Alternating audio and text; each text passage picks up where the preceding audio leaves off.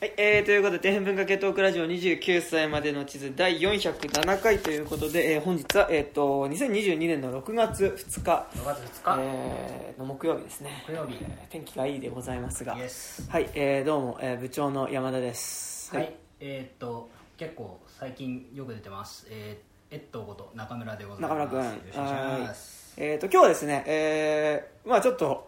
あ、この間イベントやったののお金の生産でねちょっと中村君うちに来てたんで、まあ、ついでにちょっと撮ろうかみたいな感じなんですがまあ、一応ちょっとそのマイスモールランドっていうね映画について喋ろうかなと思いつつ、まあちょっとね、えー最近なんかいいもんありましたかみたいなとこなんですが、はい。もうちょっとね5月6月がね、なんだろう。まあ、特にてか5月だね。うん。5月は忙しかったっすよ映画が。映画もそうだし結構なんかなんだろう、はい。音楽？なんか結構さ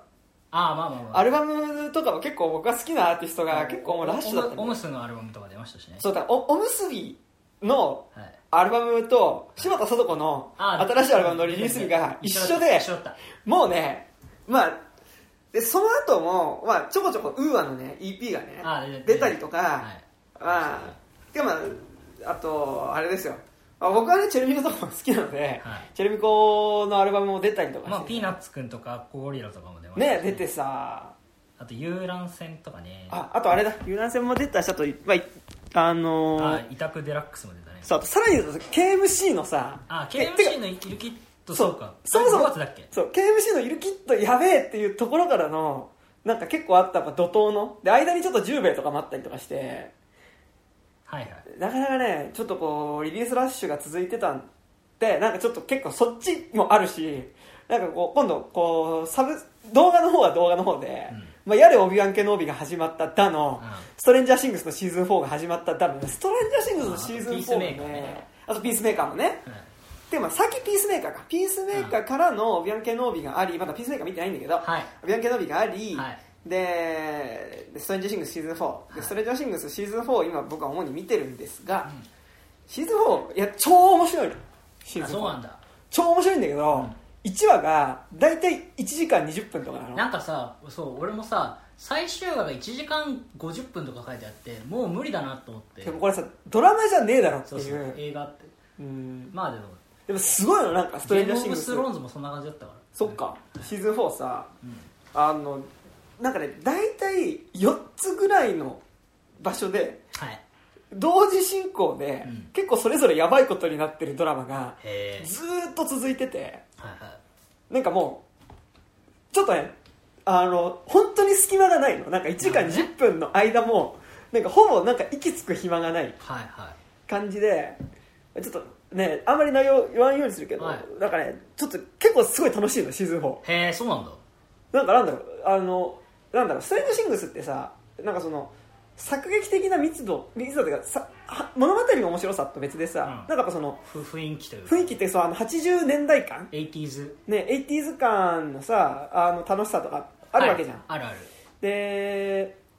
だしなんかなんだろうそのやっぱアメリカ青春学園もの的なノリみたいなさ、まああとそのジュブナイルものみたいなさ、まあまあ。ノリ？だからそのグーニーズスティーブン・キング感。ね、グーニーズ・ E.T. 感、まあ、スティーブン・キング感みたいな、まあ、 IT 感だよね、 IT 感みたいな、一斗感、一斗感ね、はいはい一斗感のさ、はい。あのーとか、まあ、なんだろう、スターコート、えっと、シーズン3とかにおいてやっぱスターコートってやっぱあのそのショッピングモールを中心にしたさ、あの時のこう、80年代的なこう消費カルチャーみたいなさ、あのーの楽しさとかあった気するんだけど、でもシーズン4、あんまりなんかその質感の楽しさっていうよりは、なんかもう本当に起こることの密度へえあそうなんだ意外。がすごすぎて、そうなんだ。あそそれはちょっとなんか見る気起きたな。なんかストレンジャーシングスってさもうなんかさそのなんかそうなのよ、うん、ファッション的そうそうなのもそうなの。うん。としてもうもうなんかファッションっていうかムード。そう。いやだしなんかさほら結構やっぱさおしゃれなものとしてさみんな変にストレンジャーシングスのポスター貼ったりまさあ、今シャツ着たりとかね。ねもうするじゃん。もうなんか変な言い方だけどさストレンジャーシングス自体がそもそもなんかそのなんだろうスティーブン・キングスうん。コンプレックスみたいな作品なのに、なんかそそれがまたメインとなってこうなんかこう、なんかこう広がってる感じがなんか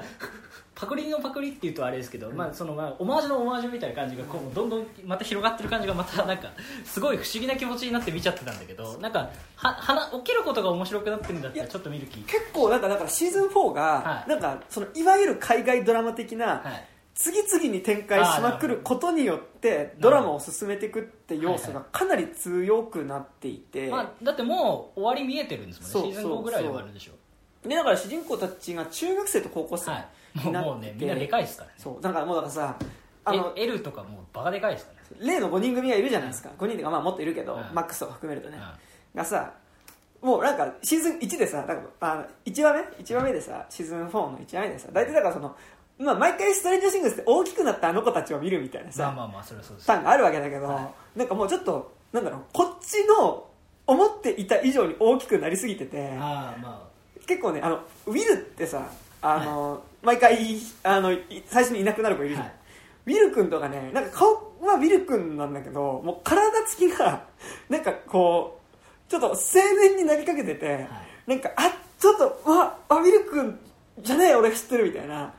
だからあのダスティン。ちょっと、はいダスティン。ダスティンだなんかダスティン出てくると安心感のあそうなんかダスティン以外が結構ねなんかみんなちゃんとちょっと成長していて。まあまあまあ、まあ、ハリー・ポッターに近い考えがありますよねそうそうそう、うん。もうでもなんかだからさっきの言うとなんか多分ストレンジャーシングスって最初出た時ってさ、はい。多分その多分が全ガキだったからねそうだけだったしストレンジャーシングスがまあ割とそのなんだろう今ある 80s ブームのさ、はいそのビジュアル面での多分結構先行してた感じ？なまあんかその火付け役っていうか。ね、感じはあるじゃないですか。で、なんかだからそこから、まあ、どの程度のタイミングでその企画があったのかわかんないけど、やっぱその、イットのリメイクがあったりとかさ、うん。あとまあ、そのファッション的なところ？でもさ、なんか多分、今ファストファッションのお店とか行くとさ、まあね。多分その、80s 感の再現みたいなのがさ、結構あるわけだけど、なんかだから逆に言うと、シーズン2、3ぐらいの段階はい。でなんかやっぱこうあ3か俺は特になんかやっぱそのストレンジャーシングスのあの感じと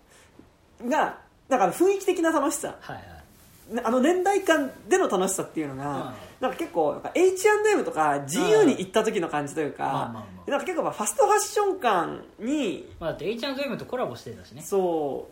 う。でまあ当時「いやー」みたいな「おストレンジャーシングスのアロハシャツ超欲しい」とか言ってたわけですけど、まあまあ。なんかでもちょっとやっぱ少し経つとあなんかちょっとそれも含めて結構なんか消費カルチャー感めっちゃあるなみたいなのは思ったんだけどシーズン4が思いのほかかなりその作劇というかなんか本当に海外ドラマ的な進み方をするので、面白いんだ。そう超面白い。えー、ちょっと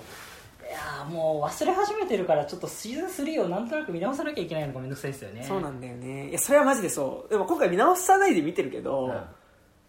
なんかあのちょっと見つつ、はい。あなんかこいつは多分そういう因縁だったよなみたいな、はいはい。覚えてないけどなんか因縁ありげな感じで出てきてるから、あはい。うんなんかそうあったよねみたいな調子で見てる節はあるのだいがやなるほどね。そでも 5, 5月はさ映画も結構さ、うん。だって5月の頭にさ「ドクター・ストレンジ」があって、はいはいはいはい。それからまあ今回しゃべる「マイ・スモール・ランド」とか、はいはまあ、個人的に結構面白かった「マイ・ニューヨーク・ダイアリー」とか、はいはいはい。死刑に至る病」とかね、うはいはいはいあとはえーっと俺まだ見てないけど「教育と愛国」とか「夜を走る」とかさ、はいはいはい。あとは「新ウルトラマン」とか、はい。あとまあ犬王ですよ。あまあ犬王はまあ、まあ、超最近だからちょっと,、はいはいはい。ちょっと置いといてまああと意外とおもろかった派遣アニメとかね。はいはいはい。まだ見てねえな。俺はなんかねこれ試写会が当たりまして見たんですよ。おおいいっすね。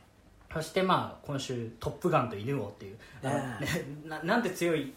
5月だったんだって、うん。当た当たり好きですよ。結構な当たり好きだと思いますよ。そうそうそう。あちなみにねちなみに言うとねハガレンの復讐者スカーも、はい。はいなんか友達に叩けもらってみたんだけど。お見た。おどうだった？意外と面白かった。あ本当あのね結構ね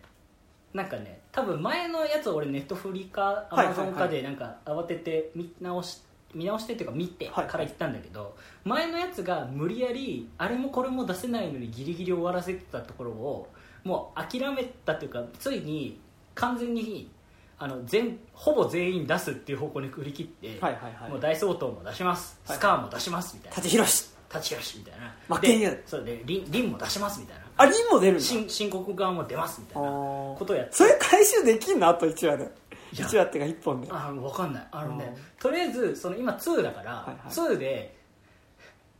えっとね2で大体グラトニーの腹の中にはいはい。入ってるくらいのところで終わっちゃうんだけど。えグラトニー誰やったの？内村君？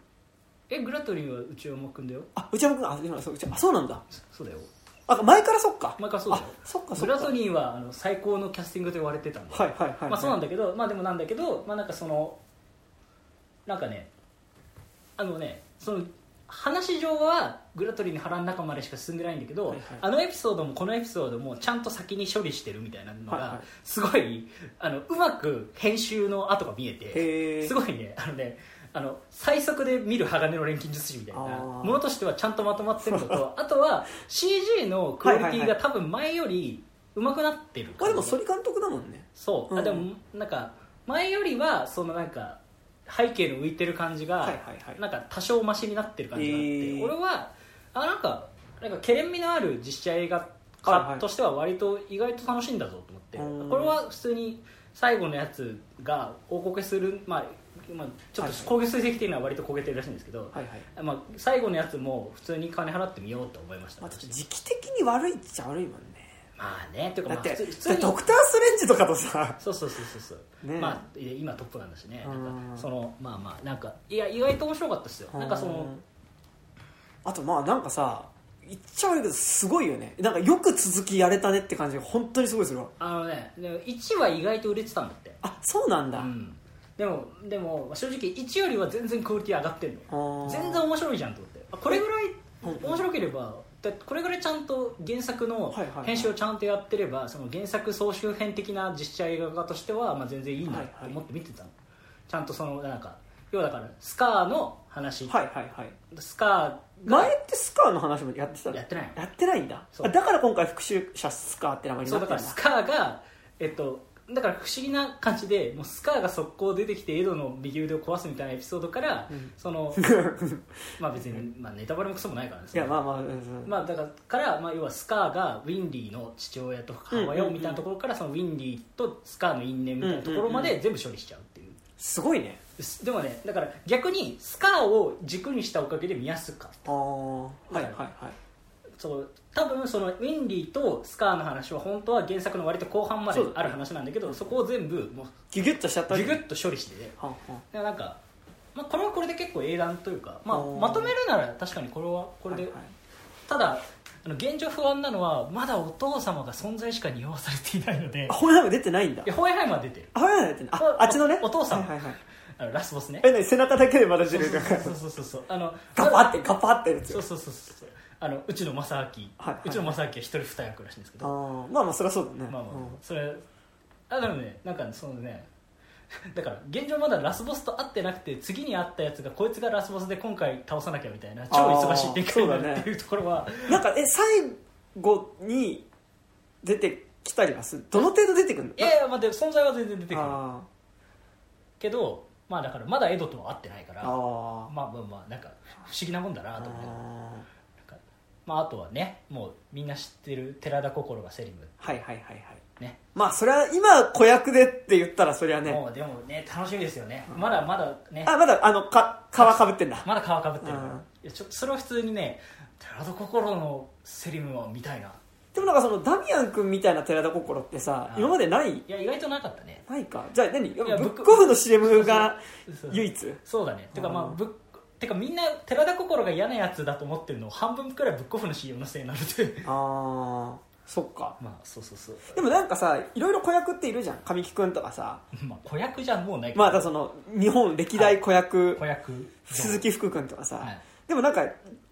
これいい意味でね、はい寺田心ってなんか実は嫌なやつでしたっていうことの説得力って一番ある気するんだよね、まあてかまあその売り出し方されるの早かったもんね。ねそうそういやでもそうそうそうですね。いやまあまあでもまあ。でなんかっていう意味ではなんかさ、そのセリム寺田心っていうのは納得だよね。納得ですうん。す鈴木福君より全然いいよね。ああそうそうそう。いや福君はだからねちょっと悪いやつでしたの感じがね、うん。なんか嫌なやあんまないよつなんねかまあてかその嫌なやつで盛り上がる感じしないんだよ。ねうん。なんかそうねちょっと小型犬みたいなそうですね。まあでもそう、まあ、派遣アニメもね俺も予告あなんかその試写会当たってみたんだけど、はいはいはい。すごいよくできたエンタメ映画でした。よよかったです、うん。普通に面白かったですね。酒アニメもねちょっとねタイミングあったら行こうとか思っているんだが他にちょっと見たきゃいまあそうね。けないのがね,、まあねだって今犬王と犬山とトップガンやってんすよ。いやね犬山もトップガンも見たけどね。えトップガン俺一回見たんだけどマーヴェリック。で近所の吉祥寺のオデオンって劇場でさ。もっといいとこで見たそういやまあなんかてか力でやってくからいいやと思って。いやっていうかその iMAX で俺見たんだそういやあれ絶対 IMAX だなと思った。そうだよ。あのん。飛行機のシーン全部 iMAX で撮られてるからもう。画角が違う。あとあの最初さあのオープニングのさそのマッハ10あのマッハ10のさ、はい。10G の下りとかさ、はい。い、やあれは、まあ、ネタバレっつってもだってまだ最初10分ぐらいのところだからさ、ネタバレもね、まあまああそこは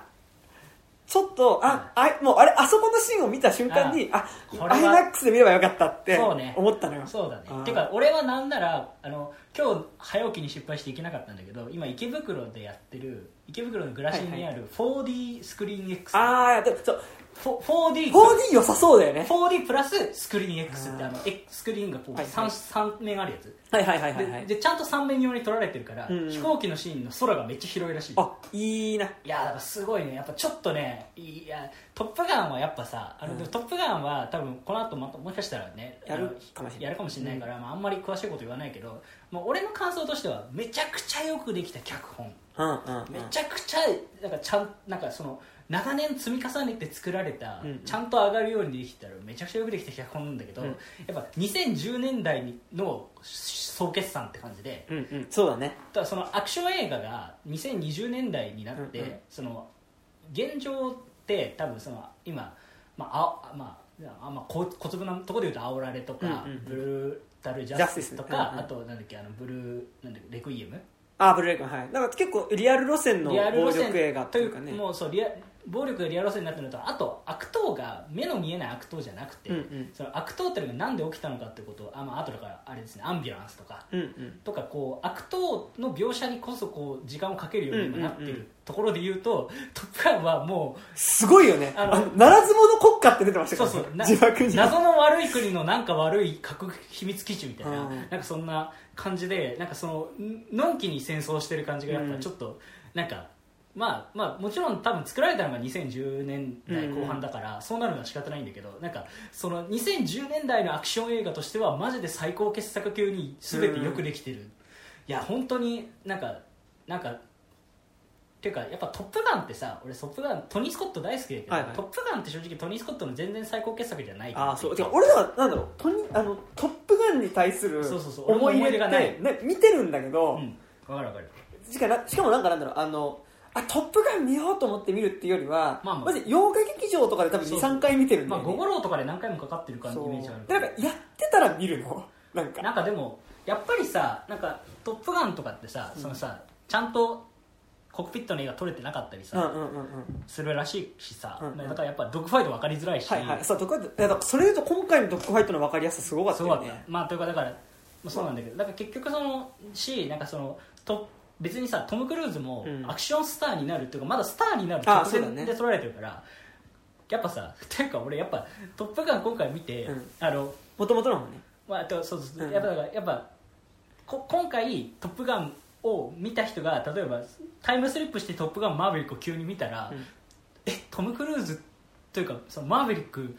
めっちゃアクションするじゃんって急になってる感じがするよね、そう。えてかなんかやっぱそのトム・クルーズっていうアクション映画スタうん。ーのそのアクション映画スターとしてのこうデビュー作を改めてやる総決算みたいなうん感じが作ってる側もすごくあるし見る側もあるけど、うん。やっぱこうあのなんだろう「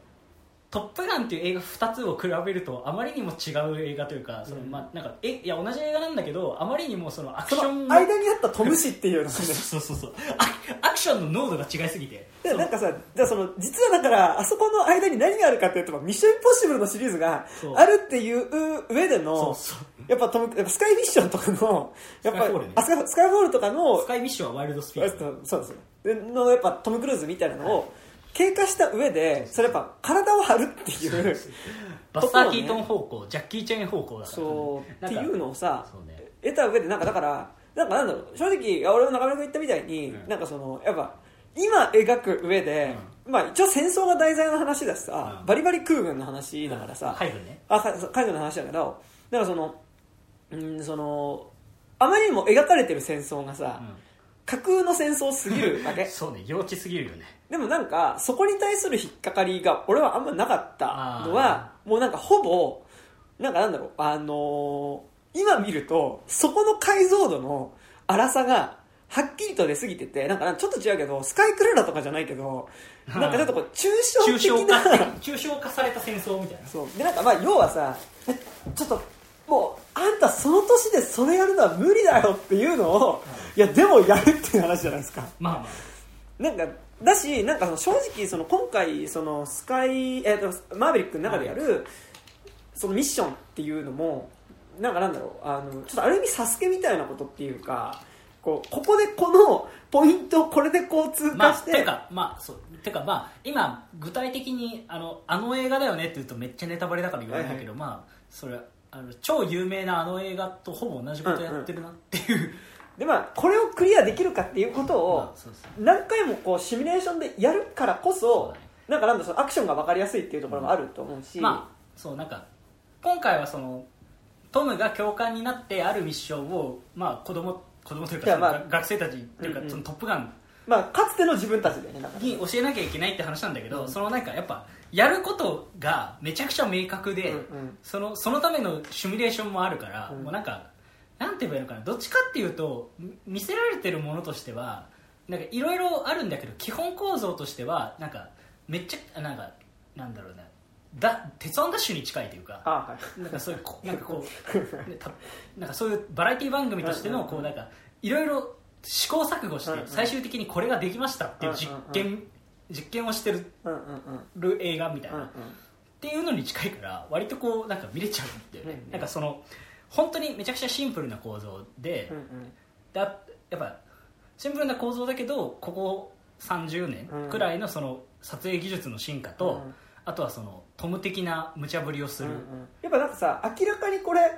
コックピットちゃんと映してるし、うん。だっていあやあれちゃんとだってう運転してるでしょぜ全員全員その飛行機を運転できるようになるまで、えっと、撮影までになんか34か月の訓練をしてるらしい。よ、なんかだからさその、まあ、ものすごい今体に負荷がかかってますっていうシーンってさ、ちゃんとかかってる感じの説得力がさ、はいすごいあるしいやその上で、まあ、その意識を失うやつがいるとかっていうのも、なんかすごいわかるじゃん。まあまあ。なんかすごいよねいやなんかね変な映画だよね、うん。いやなんかいやなんかだから俺正直見る前になんかツイッターのタイムラインとかで早く見た人がさもう今年ベストとかなんか結構言ってて、で俺は正直トップガンに対する思いがないから、いや本当かとかすごい思ってたんだけど、いやいやうんわかるわかるみたいな。まあまあそのなんかなんかライド的な映画としては、まあ、今年うん一番楽しい映画ではあるよね。いやそうすごかった。なんかそうね。個人的なアクション映画今のアクション映画としては俺はアンビュランスとかの方が全然好きなんだけどあのなんだろう。もうやられてることのなんかそのやっぱ同じ値段で見たらこの特大賞をうん。楽しませていただきましたみたいなごちそうさまですみたいな,、うん。なんだかなんかさやっぱちょっと正直もうお前時代遅れだよっていうことはさ、うん。あのまあ、そもそも作中の話としてもさ、まあまあ。いやこれからはそんな実際に人が乗っかって、はいはい。その戦うとかそのしかもそのパイレットがね、なんかその精神状態とかもこう考慮しなきゃいけないみたいなこととかって時代遅れです。もう今からはもう無ドローン。そうそうまあ。ドローンでやりますっていう時にあなんかお前がいくらその10マッハ10で飛べるとかいやいいんだよそういうのみたいな、でお前時代遅れだって言われてる中でそれでもやるっていうことが、まあ、なんかこう結構映画としてもさ、まあ、正直なんか今なんかすごいやっぱ俺もアンビュランスとか、うん。あとてかなんかそのアンビュランスマイケル・ベイの映画もやっぱ前提としてやっぱりあるなんかそのリアリティのラインっていうかのさその土台になってる世界観の解像度の薄さが半端じゃないじゃん。うん。なんかそのあそこのさ訓練している基地と最終的にミッションをこなさなければいけないあそこのなんか山みたいな山みたいなところ以外なんかほぼ世界がないんだよね。まあそうね。そう。いやなんかすごい。いやなんかだからだからちょちょっとやっぱスカイクラっぽく見えるの俺は。なんかそうね。なんかだからそうね。なんかなんて言えばいいのかな。いやまあめちゃくちゃ面白かったし、俺はもう一回ぐらいは絶対いやいい施設で見ようと。な何回も見たくなるよあれは。いやわかるわかる。うん。けどやっぱりこう俺の中ではなんかなんかみんな、ね、そこまでマジで熱狂してるのうんうん。もそれはそれでびっくりっていうかうん。やっぱその、まあ、正直これがめっちゃおもろいのもわかるんだけどうん。やっぱこれ以外の新しい面白さについてちょっと自分は興味を持っていきたいなっていうのは改めて逆に思った作品だったの。俺の中ではそのなんかなんか変な言い方だけど、うんこれだけ見もう今年これだけ見ればいいですあーうんうん。人がいるし、まあ、全然わかるんだけど、うんうん。なんか今年いもう1個しか見る金がないんだったら、うん。確かにこれを見た方がいいのかもしれない、うんうん。とは思うけどシン・ウルトラマンを見るよりはこっちだとは思うけど、うん それはわかるけど、うん。でもなんかそのやっぱりなんかそうね比較的ねなんかそのいろんな映画を見,、見れる立場にいるし、うんうん。まだギリギリ金は少ないとはいえ、うんうん。いろんな映画を見る程度のお金はあるから、うんうん。まあ、そういうのだったらやっぱりちょっとなんか新しい映画のことを考えたいなみたいなことも含めて面白かった、なんかその2010年代の総2010年代までのアクション映画の総決算っていうものとしてはもう「トップガン」はめちゃくちゃ度級に面白かったんだけどやっぱそのなのでなんか自分が考えることがやっぱ2020年以降の思考になってるんだなっていうのを改めて自分で確認したっていう意味ではすごいなんかそのそうね。なんか自分の中のコンパスになる映画の一つではあったな,、うん。なんか面白い。や面白かったです、いやだしなんかでもなんかなんだろうちょっとやっぱ古いアクションとかってさ、うん。そのアクションっていうかそそれが土台としてる世界観うん。の解像度とかって結構俺やっぱ気になるは気になるんだけど、でもなんかこうマーヴェリックに関してはなんかわかる成立してる説得力っていうえだからかなんかそのあのそれがバカらしくというかその、なんて言うんだろうね。そのよ幼稚さっていうかその、うん。うん抽象的度合いが洗練されてるから、うんうんうん。めちゃくちゃ成立してるんだよね、ね。なんか不思議ですよね。なんかもう少しバランスミスったらめちゃくちゃ子供っぽい話っていうか、うんうんうん。まあ、子供っぽい話なんだけど、うんではあるんだけど、まあの中で成立してる話なんだけどやっぱりこのなんかこのやっぱトム・クルーズが出てることによるそうね。成立度合いはやっぱすごいというか。やっぱイーストウッド級ちょっと違うけどなんかやっぱまあイーストウッドもさイーストウッドっていう存在がスクリーンにいることによってまあまあさ成立することって結構あるじゃん。うん。なんかややっぱトム・クルーズってやばいなって思ったなんか今回。やっぱその、まあ、だって60ぐらいでさ、なんかあのチャーミングさがあってでもやっぱりそのちゃんとその共感っていうかさその若手たちを導いていく親の世代。っていうかそのちょっとある種のもうさその老いだからちょっと中年の晩年の恋みたいなこともやっぱ描かれるわけじゃん、まあまあ。結構マーベリックって。はい。でもわそれと同時になんか少年のチャーミングさも同時にあるっていうこのなんか肉体感っていうか、まあまあね。まあ本当になんかラストアクションスターを分かってやってる感じがすごいよね。なんかだからまあこの後ミッションインポッシブル」の完結編がうんうんうんうん。2個ぐらい待ってるらしいですけどまあなんかなんかなんとなくアクション映画はあと何本みたいな自分の中でもトム・クルーズの中でも多分うんうんうん。指折り数えていてなんか80代とか6 70代80代になった時に急にイーストウッドみたいになる可能性は全然いやあるよね。あるよね。いやなんか急に急にねうん。A24 の映画とかに出始めるかもしれない。ですいやなんかでもいやそのやっぱ存在感としては完全にそうだったなっていうのはめっちゃ思ったね。そうまあっていうのと、あそうだからマーヴェリックはちょっとまだちょっとなんか別回でねちょっと単体でちゃんとまあ喋るんでしょ。はい。あのだからですけど、とは思ってるので私はこれぐらいで。まあ、あとあれですね。あの普通に最近良かったのはちょっとおむすびのあ一番新いしい「そのアローンっていうアルバムが。いやなんか結構やっぱえなんだろう、まあ、日本語ヒップホップを結構聞くんですが、うんうん。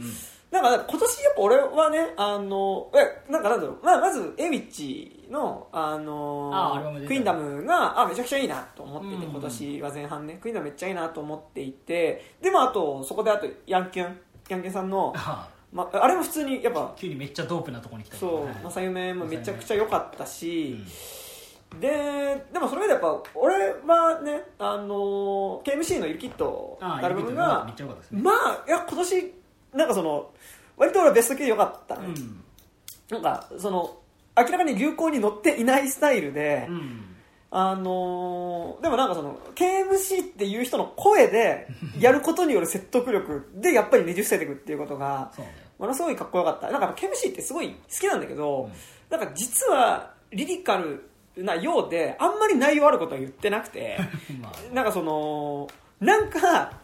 勢いがある2小節単位でなんか勢いがあるっていうことをなんか連続させていくっていうスタイルだと僕は思ってるんですけど、うんうん。なんかその上でやっぱりその、まあ、かなりそのドラムスがガンガンにあの聞こえてるビートの上でなんかやっぱその2小節単位でなんか勢いがある説得力があることを言っていくっていうスタイルがなんかここまですごいハマってるのめっちゃすごいなと思って、うん。しかもなんかやっぱそれ、えっと、友達の菅野さんっていう人と話した時に、その話したんだけどやっぱり最近のそのいわゆるヒップホップ的なあの流行りの潮流みたいなこととかなり真逆のことをしてるっていうことがまあなんかすごいかっこいいねみたいな話をうん。していたんだが、でもなんかあれでした。なんかそのちょっとやっぱ数週間後に出たやっぱおむすびの「アローン」ってアルバムが、うん。まあ、アルバム単位でのうん。やっぱり完成度がすごかったのと、そうね。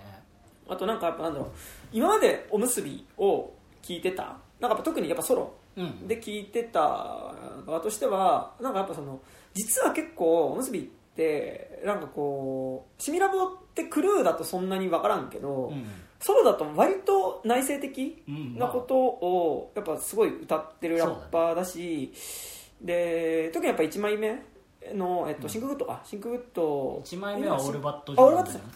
2の枚目が Think Think Good か。の時とかってやっぱすごいこうネガティブまあまあ。なやっぱマインドがすごいあったわけだけど。メランコリーだよね。ね、でなんかそれでも今回「アローン」ってやっぱ1曲目じゃねえか。1曲目か。1曲目のでもリックの中で幸せでも、うん。まあ、リックが浮かんでくるっていうことを、うん。あのやっぱ言ってるところから、なんかやっぱこう今までの OMSB 史を知っていると、うん。やっぱより熱いアルバムではありしかもなんかやっぱ基本的に歌ってるトピックも一緒。そう。ねのパートナーとの関係のこと、うん。えー友達との関係のことしかもなんかうまくいかなかったりとかなんかちょっとこう距離感を感じたりするようなことみたいなのを歌ってたりあとやっぱりその自分のアイデンティティのことっていうかまあその、えーまあ、黒人お父さんが黒人で、でやっぱその肌の色のこととかでやっぱ幼少期に言われたこととか今でもなんかこう変わって見られることとかなんか特にやっぱすごい印象的だった1枚目のスキットなんかおむすびって毎回アルバムの中で誰かを射殺するっていうのをスキットの中で、うんなんかやってるんだけどなんか2枚目以降は割とそこのスキットってちょっとギャグっぽくうん。してるんだけどやっぱ1 2枚枚目以降っていうか、まあ、2枚目と3枚目しかないようんうねん、で1枚目の時ってさ、はい。やっぱその職質を受けて、でそのおあんたえ日本人なの？みたいなことを言われていやあの日本人だってちゃんと証明してくれみたいなこと言われてあの今ちょっと身分証明書持ってないんですけどみたいなこと言ってまあなんかその警察に見せる見せないみたいな問答をした時に、まあ、警察にクソニガがって言われた時に射殺するっていう。なんかそれそんなこと言うやついるんだねマジで。まあまあね、なんか、でさ、それってちょっとさ、あの、それ以降のスキットがさ、だから2枚目とかはなんか、こうなんだろう、少林寺のさ、こう修行してる時にさ、お前に才能がないみたいなこと言われてさ、切れて射殺するだしね、で、今回のもなんかこうさ、なんか嫌な先輩っていうかさ、プロデューサーみたいなのにさ、なんかちょっとこのラップ、なんかダメだよね、みたいな。なんか自分では納得いってるのに、これダメだよね、みたいなことで。じゃあちょっと先輩やってみてくださいよ、みたいな感じで、やらせたら、なんか変なラップしたから射殺するみたいな。あったねなんか結構やっぱ、ね、2枚目からはギャグっぽくなってんだけど、なんかやっぱ1枚目のあれって結構やっぱりその、まあまあ。切実だったし、やあとやっぱ Think Good とかもやっぱその Orange Way とかってさ、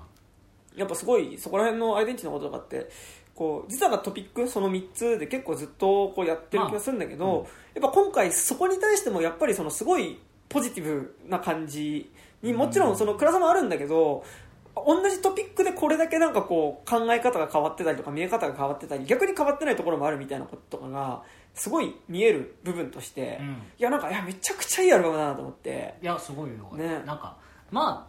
あなんか結構ラッパーって、うんうんうん。多分本質的にアルバムをちゃんと作ったら、うんうん。基本的にはそれの続編を作っていくしかない。そうね。自分のことを話すからね。そうそうそう、うん。だからまあそれこそココサのクールキットとかもあうんうんうん。あれは治療ヨンカーズのうんうん。完全にとほぼ同じなんだ と俺は思ってるんだけど、やっぱ、まあ、そのなんか今回もやっぱ Think Good の続編感がすごいあって、なんか改めて聞きながらなるほどなと思ったんだけど、なんかそのやっぱその2つ並べて聞くと、なんかその人間の年輪を感じれるっていうか、やっぱその年輪を感じれる音楽ってやっぱラッパーは特に自分のことを書くから、まあなんかそのその年輪みたいなところでなんか人って変わるんだなみたいなところがすごい面白いところがあるよね。なんかそうですね。なんかそれこそ今俺もなんかアルバム作ってるから、はいはいはいなんかあ改めてなんか自分をなんだ自分のどうを切り出していくかみたいなところがやっぱいろいろ考えるところがあって、うん。すごい面白かったですね。なんか。あとなんかやっぱ今年っていうか、まあ、最近で言うとさ、はい。やっぱそのえっ、とパスえっ、とモニント・ジョーンのパスポートギャルソンとかさ、あとまあエビッチの一連とかさ、はあとまあ今回のとかもそうだけどさなんかやっぱその自分のことを話していくとなんかやっぱそのアイデンティティのこととかやっぱそのアイデンティティと社会の接点みたいなところにやっぱどうしてもやっぱそこは語らざるを得ないというか、うん。まあ、そこを語ることによってなんかやっぱその個人の話をしてるんだけどなんかちゃんとその社会との接点があるっていうことっていうのはなんか割とそのヒップホップだからできることだなっていうのはうーん特にまあまあ思ったね。てか、うん。まあなんかヒップホップがそれは見えやすいというかヒップホップが使える言葉が多い。まあ、そのなんだろう。本来はポップスでも全然扱えるはずのことでは正直あるとは思うんだけど、やっぱりそのポップスで扱えちゃいけないって思ってる言葉の範囲と、ヒップホップが扱っちゃいけない言葉の範囲がやっぱ全然違うから、ヒップホップはやっぱその扱っちゃいけない言葉が極端に少ない分野だから、やっぱりなんか何何をやったラップしたっていいっていうところが割とあるから。具体的な単語を入れらなんか多分使っちゃいけないっていうと結構なんかそのなんか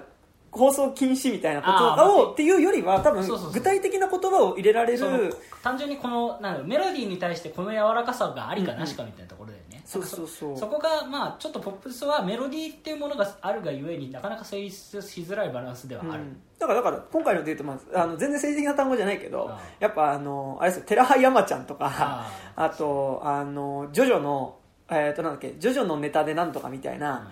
単語とかって多分普通のポップスだとちょっと入れづらい。まあねなんかそこら辺はでもそうっすね、うん。なんかうんまあなんかそこら辺は挑んでる人もいるなと思う、うん。それこそブタブタジさんとかは、うんうんうん。なんかなんだっけ？なんだっけ？フリーミーとかかな、うんうん。でなんか出来合いのおそお惣菜で今日のトライを祝おうみたいなこととか、うんなんかそのなんかまあまあ、それでもまあ言葉としては柔らかい方だけどでもまあ出来合いのお惣菜みたいうんな単語とか、まあねまあすあとはそうですね。なんかまあいろいろ挑んでるところ。アイドルソングとかはしやすいまあ意外とね、うん。まであアイドルソングはまあある種、まあ、音楽批評っていうか、うん。ココミックソング的な批評とかあるからね、まあなんかそうっすよね。なんかやっぱへ変なやつだけど星野源とかヒゲダンとかが使える言葉うんうんうんのまあ、もちろんねそっちはそっちで良さがあるし。それはそれはもちろんそこに良さがあるんだけど、やっぱそこでは扱えない言葉やっぱはちょっとどうしても存在するなってのはあるよね、やっぱだから星野源がいきなりこうレジ袋って言い出したらちょっとびっくりするみたいな、レジ袋とかなんかなんかなんかやっぱより私小説的なものを読んでる感覚がすごいあるっていうのとあとなんかなんだろう。やっぱエイチとかも、まあ、言うたらやっぱそのさ、あのーまあ、亡くなっちゃった自分の元夫のこととかさ、その地元の沖縄のこととかってさ、まあ、結構やっぱずっとラップはしてきてるわけだけど、うん。でもなんかなんだろうこうおむすびのアルバムの出るペースっていうかさ、もうなんかちょうどなんかそのこう間結構さ3年ともっと空いてるか。全然もっと空いてる空いてるよね。6年とかじゃない？なんかだからその間空いてた分で聞くとあまあ。なんかあこんだけ変わったんだっていうことのまあだから幅がすごいある、まあ、ちょちょうどライブイベントがあったからっていうのはあるまあね。そうそう OMSBさんの前の Think Good の時ははまあ彼女はいたかは分かんないけど、うんうん。まあでも今は結婚して子供がいるみたいなところまで来てなんか、まあそのヒップホップを巡る状況もまたちょっと変わったというか、なんか今それこそ今はフェスができるぐらいにはまあ、ヒップホップも上がってきてはいるっていうところがあるっていうのもまああるんじゃないですか、まあなんか。やっぱその上でさやっぱりそのシミラバからずっと一緒にやってるさやっぱ QN とかさ、うん。ね、マリアとかハイスペックの名前とかがさうん。やっぱリンクの中入ってくるとかね、まあうん。まあ、それに限らずもっと具体的にいろんなアーティストの名前が入ってくることの意味とかもさうん。やっぱすごいあるしなんかもうほぼここ1週間は大体のおむすびのアローンと柴田聡子のぼちぼち銀河そうね。俺も俺もねなんかずっと聞いてる。そうね俺は柴田聡子のぼちぼち銀河はめっちゃ聞いてる。やばいっすよね。すごいよね。まあ柴それこそ柴田聡子はそのポップスの中で使う言葉をめっちゃ今増やそうとしてる人なんだなって感じがすごいするよね、でまあなんかやっぱ結構ギリギリ詩の人だよね。なんかその詩ってポエムの方の詩の人だよね。まあそう。ギリギリなラインですよね。うん。なんかでもやっぱりその曲の良さも相まって、うん。やっぱりああでもこれとこれは成立するんここの言葉が成立するんだこのメロディーで、うん。結構やっぱめっちゃ聴いてると毎回驚く、うんうん。まあ、ぜひ雑感って曲だけでもいい。け雑ど干やばいね、まあ、まあ雑感はもうまあ、出先に出てたけど。雑雑感は出た瞬間からこれはやばいってなったんだけどまあ今回アルバムで聞いてねやっぱね。まあ改めて。やばいなまああれまあてかまあ、まあ、正直逆に言うと雑感のやばさは超えられてないアルバムだなとは思ったんあですけど。あでも「ようこそ」とか結構。まあまあまあ、うんでもまあなんかそのまあてか雑感が単一曲として成立しすぎてるっていうところがあって、まあでも雑感はねてか雑感形式のラップはあっていいと思う。そうえてかなんか俺は本当にそれこの間友達の方とも話したんだけど、うん。いやラップでいかに雑感みたいなことをやるかってことをやりたいよねみたいないやそう話はそうですね。でそれは正直っていうかみんなやるだろうなって。俺もやるし。そう、まあまあ。いやでもなんかさ逆に言うと柴田聡子ってさ、はい。雑感みたいなことをずっと歌詞にしてきたはそうだよねそうっていうのそやまあはそう。だからなんかそのなんだろうこれとこれ冷静に考えると全然つながってないけどみたいなうんことを並べてるんだけどその雑感はその構造を、うん。あの雑感っていう名前とあのもうなんかでも感覚的なところではつながっていくんだよね結構その、ええわかる。よモチーフとかではつながっていくし。モチーフとかではつながってるけどでもなんか基本的には箇条書きのように見える、うん。それってさ実はヒップホップの作詞って多分どっちかっていうとそっちな気がするの俺なんか。まあそうね。だからでもなんかだからヒップホップはどうしてもそのバイブス的なものが共通しちゃうから、うん。あの雑貨がすごいのはバイブスがあんまない、まあ、あるんだけど、うんうんなんかバイブスが出る瞬間とバイブスじゃなくてなんか気づいた感想をただ述べてる瞬間が全然同居してるところがやばいんですよね,、そうね。いややばいっすよ。あのねもうヒップホップはさ普通になんかね、いやいやいや雑貨のさはいはい車よりはバイクの方が全然速い時があります。ってこととなんかなんかなんか昔愛しした人にどうしてもなんかなんかすごいムカつくことがあったけど救われるみたいなことと、なんかおななんかえーっとでもなんか急にさ年金に対してさそうそう。切れ始めるじゃん。そうそうそう。いやでもそこがすごいんじゃん。やっうんぱそのでもなんか頼頼りにしていた人が亡くなっちゃって途方に暮れてるみたいなちょっと悲しい。うんまあ、本来はそれだけで一曲できるようなことと、年金にめっちゃ年金から給料給料か給料から年金が天引かれてて腹が立つっていうのをさらに「うーん。腹が立つ」で2回言うってさめっちゃ腹立ってるわみたいな。すごいよね。いやなんかとかとさでもなんかなんとなくやっぱあの曲ってこうドライブしていくモチーフではあるから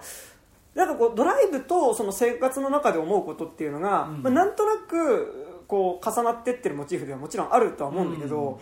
でもなんかやっぱその中での入れられる本当に雑感としか言いようがない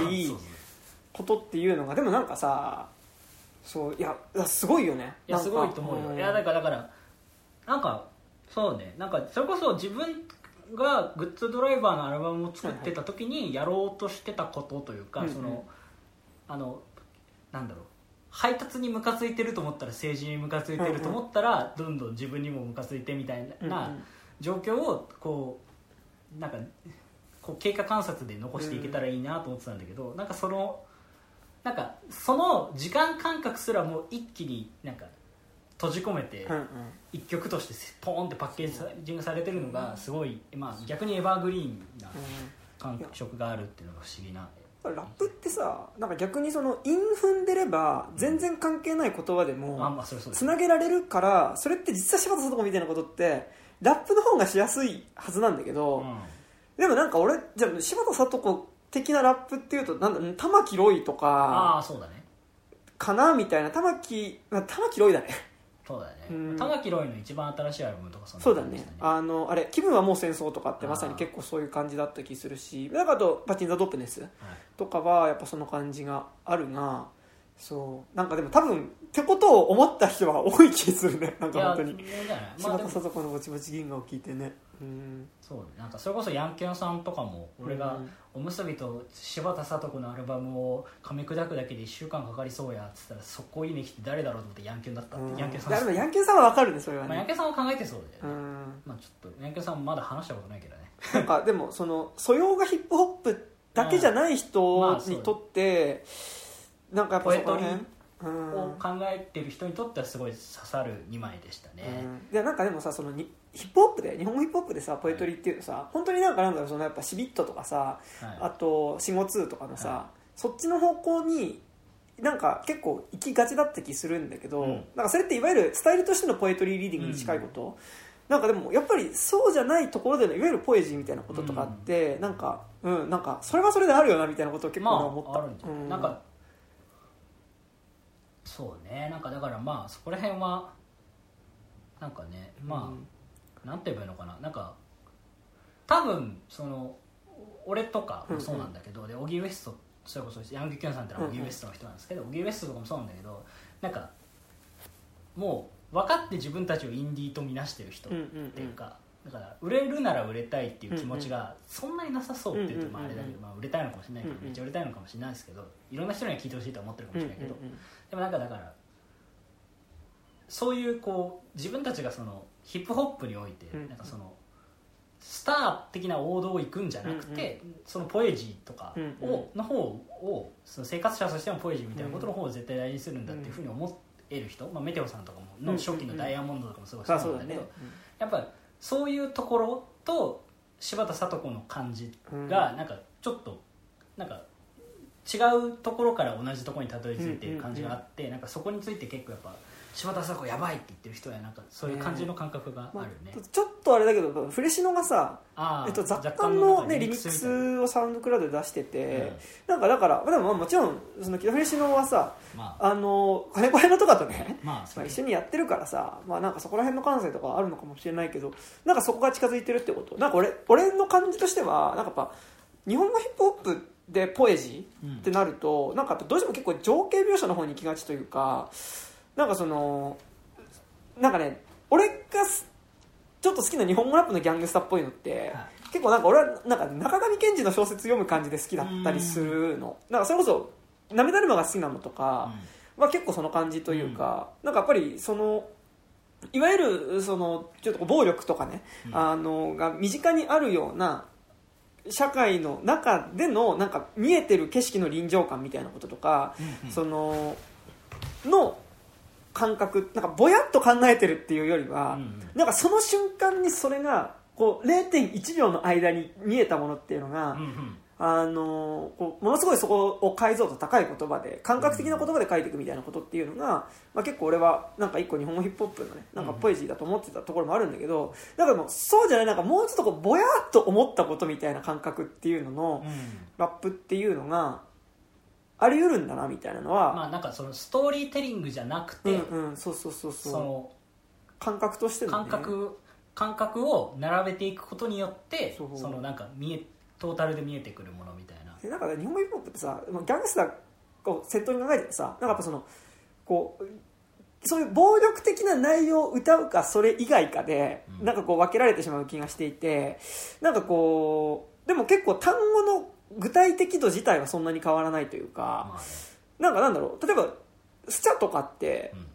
まあ、ある意味柴田聡子的なところもあると思うけどなんかでも柴田聡子の方がより感覚度が高いじゃん。そうですね。そう。なんかだから俺結構あのあれサマージャムとかってはい結構なんかそこの感性近いなとかは思ったりするんだけど、はいはい。でもなんかこうそこともちょっともうちょっとぼやっとが違うというか。そうですね。まあなんかうんな。んかうんうん。情景的、えっと、目に見えてる風景と、うんうん。自分の心の中に思ってることうんと、起きてしまった出来事がうん。並列に語られてるんだよね、うんうんうん。雑感雑感って曲はね。曲は。だから、すまあ、それが非常にまあなんか、まあ、文学的っちゃ文学的っていうか、うんうんうん。なんか柴咲友香の小説読んでる時とかあーそううはいはいはいはい。そういう感じを思い出したうんうんうん。あ分かる分かる。まあなんかだから、そのでもまあそういう語り方ってやっぱあるよなってうんやっぱ改めて思いましたっていう感じでそろそろ一回ちょっとこれ切りますかねえあの1時間ぐらい喋ってる1時間ぐらい喋ってるからあそうですかまあまあ一回じゃあこんな感じですかねはいというわけで,、はいというわけで最近ちょっと僕らの雑感と雑いう感じで雑感はいございましたは、はいいというわけでちょっとこの後雑感は絶対聞いてくださはいい、雑貨めっちゃいいあの、はいサブスクあるんでね、はいはいじゃあ、えっと、この後じゃあマイスモールランドの話しますはいは